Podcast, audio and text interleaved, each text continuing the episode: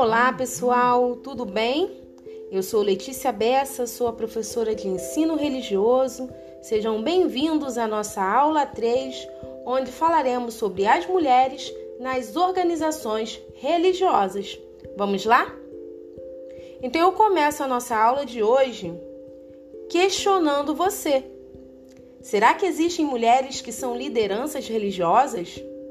Em quais religiões de que forma as mulheres ocupam os espaços dentro das suas religiões?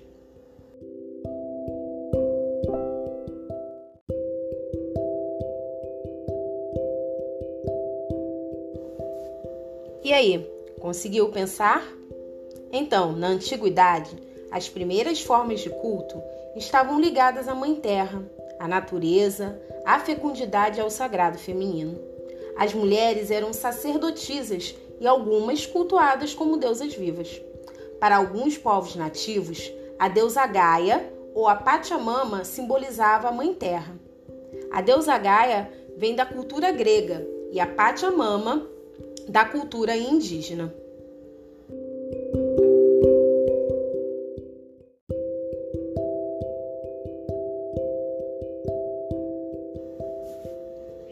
Em várias culturas, como a egípcia, a grega e a indiana, também encontramos deusas e sacerdotisas.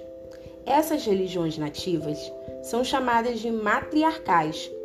Já as religiões monoteístas, como o judaísmo, cristianismo católico e o islamismo, essas são consideradas religiões patriarcais, pois em sua estrutura possuem apenas homens em posições de destaque.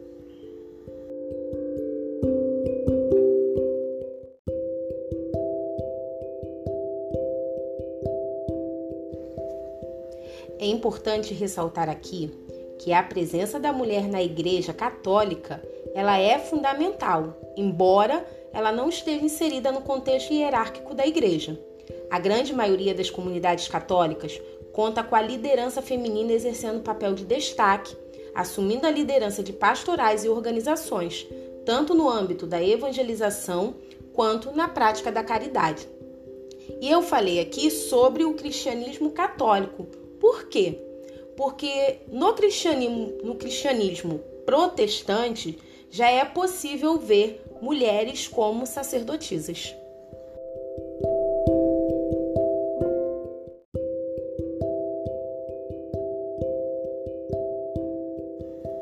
Nas religiões orientais, como no budismo, não há uma restrição sobre a participação da mulher, tanto que vemos a monja Koen como líder do Zen budismo. No budismo, cada linhagem tem sua própria estrutura, funcionando com autonomia, mas mantendo o respeito espiritual que os une. No budismo tibetano, a hierarquia é considerada pela realização do ensinamento, que é atingido pelo praticante.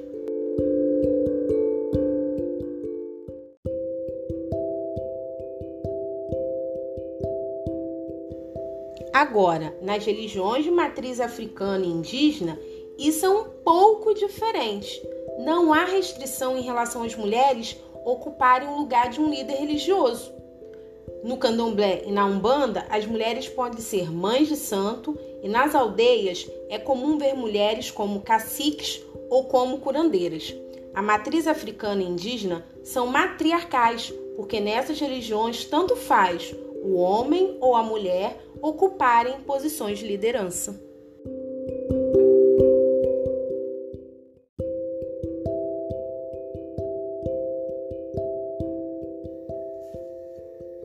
Apesar da força feminina ser significativa e ter tomado espaço em nossa sociedade, ela ainda não é reconhecida em espaços decisórios do âmbito religioso, tanto que em algumas culturas persiste o papel de submissão ao homem.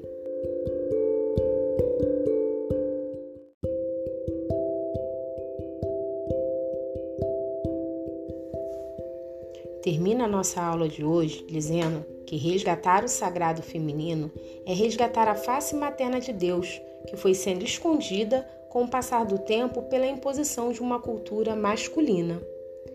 Espero que nosso encontro tenha sido proveitoso e te vejo na próxima aula. Beijo, tchau, tchau.